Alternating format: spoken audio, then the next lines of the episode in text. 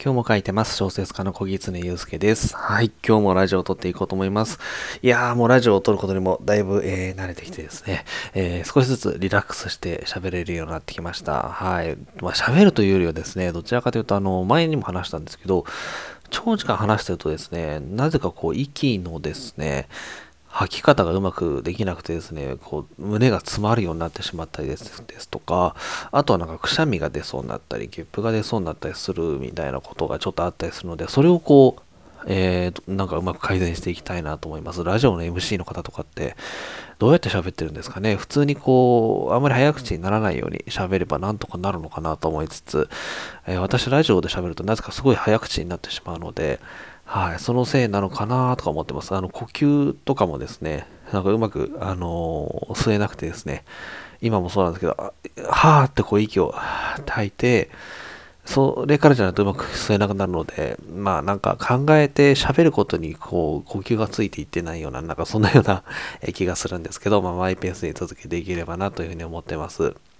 はい。で、今日は何の話しようかなと思ったんですけど、ちょっと見えない努力が見えるみたいな話をしてみようと思うんですけど、あの、今ですね、漫画を読んでまして、えっと、市役所という漫画を読んでます。あの、市役所というのは、いわゆる普通の市役所の字に、の死が、えー、まあ、死亡の死、死ぬの死になっていて、まあ、ちょっと亡くなった方がですね、えー、成仏するためにやってくる役所みたいな、えー、ものがあって、というような、え漫画なんですけど、まあ、有名な漫画で結構、関数が10 20巻ぐらい出てるのかな ?18 だか、それが出てるんで、ご存知の方も、えー、多いと思うんですけど、市役所読んでてすごく面白いなと思いながら、えー、読んでるんですが、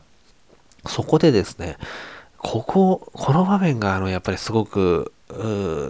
のページか。このページがすごく苦労してるんだろうな、なんてこう作者の方はと思いながら読んでるのがあってですね、その、いわゆる一つ一人一人がこう、なんていうか、えー一話完結みたいな感じで、なぜこの人は亡くなって、その周りの人はどう思ってるのかみたいなことが描かれていくわけなんですけれども、その、あの、まあ、ストーリーが終わった後にですね、必ず1ページ、あの、その人が過去、まあ、撮ってきた写真ですね、みたいなものをこう、バラバラっとあって、まあ、その人が、えー、例えば大人の人だったら小さい頃はどんな人だったのかな、みたいなのが、ちょっと伺いしてるような、えー、そんなページが必ず挿入されてるんですよ。亡くなった方の人生が、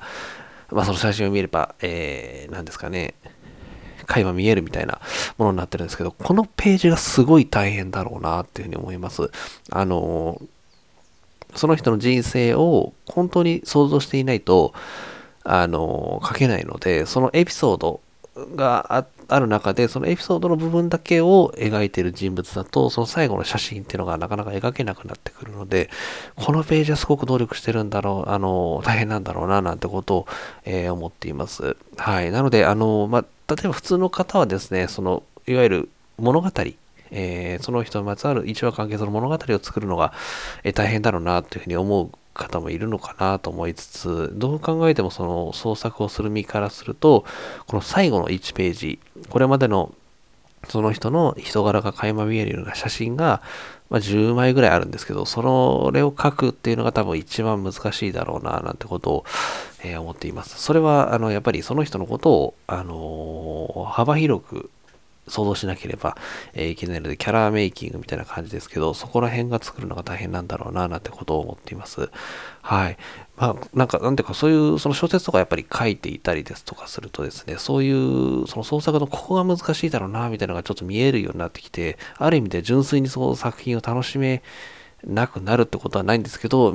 なるんですよね。私、あの、前にちょっと映画とかも撮っていたことが、あの、少しありましてですね、そういう観点からすると、ドラマとか映画を見ていると、本当に何気ないシーンなんですけど、例えばその辺の道を歩いていて、みたいなシーンなんですが、ここはですね、大変だろうな、交通量多いんで、その人を、例えば、あの、うまくさばかなきゃいけなかったりするんですよね。その撮影って言ったって、その、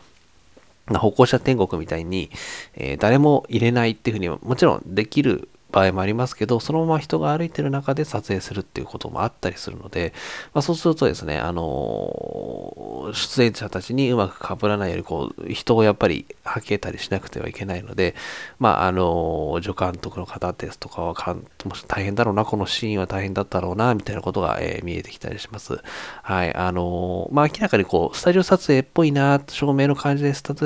ジオ撮影っぽいなっていうのが見えると、あ、これはまあ、そんなあれだなと思うんですけど、これはどっかを借りてやってるなとか思うと、あの、照明の配置とかってもしかしたら難しいんじゃないかなとか、なんとなく、そんなことも見えてきていたりですね、なんかそんな感じで、えー、たまに見ていたりとか、えー、しています。はい。まあもちろん、そして小説もですね、読んでいると、あのー、まあこの辺のギミック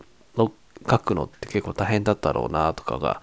えー、思えてですね、最後のクライマックスとかを書いてるのは楽しそうに書いてるなとか思って、やっぱり、あの、作家としてはやっぱりクライマックス書くっていうのは非常にこう、なんですかね、楽しさの一つではあるので、ただそこに至る、えー、飛翔転結の章みたいなところは、えー、結構書くのが辛かったのかもしれないな、なんてことを思いながら、えー、読んでいます。はい。そんな感じで、あの、自分が創作しているとですね、結構、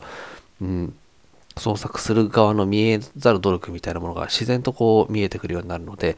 まあ、ある意味では純粋に作品を見ることがもうできないのかなとか思いつつ、まあまああんまりその辺は、えー、気づかずに、えー、純粋に楽しむ側に回っていければななんてことを思っています。はい。ということで、えー、概要欄の方に質問箱とかも置いていますので、えー、こんな感じでいろいろ話をしていますので、何か質問とか話してほしい内容とかありましたら、ぜひお気軽にお寄せいただければと思います。匿名で、あのー、私にもわからない状態で送っていただけるので、ぜひお気軽に何でもいいので、えお寄せいただければというふうに思っています。はい。ということで、今日もお聴きいただきましてありがとうございました。小説家の小木常祐介でした。